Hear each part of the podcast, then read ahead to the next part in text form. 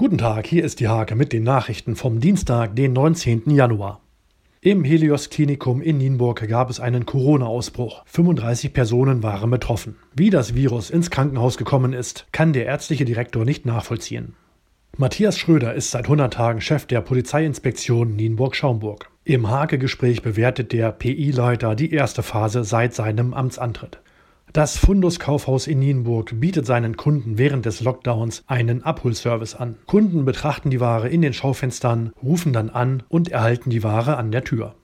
Für Fußgänger und Radler gibt es neue Beschilderungen in Steierberg. Der ADFC ist für eine Verringerung von Zeichen, der Landkreis ist offenbar gesprächsbereit.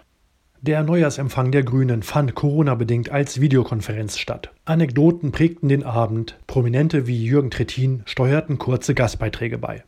Diese und viele weitere Themen lest ihr in der Hake vom 19. Januar oder auf www.diehake.de.